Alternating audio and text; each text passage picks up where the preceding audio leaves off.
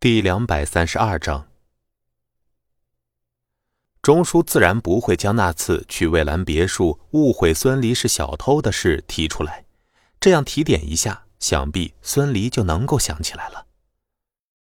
哦，是钟叔呀，哈，你好。啊，呃，孙兄这次来是要给弟妹买东西，这我们店里可没有比至尊一号更适合的礼物了。钟叔见孙离想起来自己，哈哈笑道：“对于孙离，他可是要讨好的。上次的事情之后，他就知道吴为雄和这个男人关系不一般，不然怎么会把那么贵重的至尊一号说送就送呢？而且他还知道，吴为雄刚从江城实业收购的玉器厂都送给了眼前这个穿着褪色涤纶服上衣的男人。”孙离一听钟叔这么说。自然就想离开，嗯，那这样我再去。可是他的话还没有说完，就听钟叔说道：“呃，不过我们这里新出了一款名为‘一心一意’的耳坠和手镯，呃，设计精美。这尤其是手镯上的凤凰孔雀，请的是国内顶尖雕刻大师雕刻的，精美绝伦。”方圆和婷婷听着钟叔和孙离的对话，只觉得脑袋嗡嗡作响，尤其是婷婷。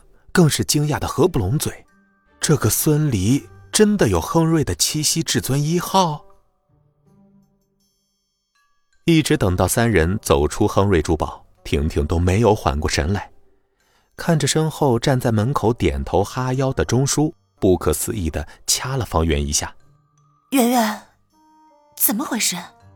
方圆也是没有完全缓过神来，他知道孙离并不是表面上表现出来的那么简单。可是刚才钟叔表现出来的恭敬，近乎于一种讨好，还是让方圆震惊了。这时，孙离拿着手上的一心一意，问道：“袁姐，你说我送这个给人，人家能喜欢吗？”这还用说？哪个女人不喜欢亮闪闪的东西啊？尤其是这个手镯，哎呀，做的这么精致，而且还那么贵。婷婷说着，一把抢过来，一心一意看着上面精致的雕花，羡慕不已。方圆和孙离分开之后，神情萎靡，倒是婷婷一路上是愤愤不平，说孙离走了狗屎运，攀上了亨瑞珠宝的高枝。临近十六号，秦可兰越来越烦躁了，有好几次，鹏展集团的李大刚打电话提醒他约会的日期。他都回答的模棱两可。每个人都是有底线的，秦克兰知道，若是十六号不去赴约的话，鹏展集团的老板可能真的会翻脸，将项目全部收回。这样的话，秦氏集团现在所做的准备和布局就没有任何意义了，反而搭进去不少的人力物力。不过，令他意外的是。李大刚说：“十六号，他们老板也是订了玫瑰餐厅。可是，如果秦可兰没有记错的话，这十六号的玫瑰餐厅已经被那个神秘人给包下了。”秦可兰皱着眉头，自然而然的想到了包下餐厅的神秘人就是鹏展集团的幕后老板。只不过，办公桌前，秦可兰看着电脑屏幕微博热搜上的神秘人的背影。尽管只是背影，也能够看出包下餐厅的是一个年轻人。珠宝商、奢侈品店还有商场发现了一个奇怪的现象：本应该是销售淡季的季度，销售额竟然同比增长了百分之六十多，隐约已经赶超了旺季。十六号的临近似乎刺激着全城的女性，她们都拉着男朋友或者老公。逛商场或者逛珠宝店，老公，你都不爱我了。你看人家一出手就包下了整个玫瑰餐厅，不是一层哦。老公，你太小气了。你看看人家，你再看看你，两百块你都不舍得给我买。今天你要不给我买这个驴包，就分手。全城的男性都恨死了那个神秘男子，他们决定十六号。一定要去看看那个让自己倾家荡产的男人究竟是谁。于是，十六号当天，玫瑰餐厅被围了个水泄不通，女性的双眼散发着一睹男神真容的火热，而男性呢，则是紧握着拳头，强力压制着暴揍神秘男的冲动。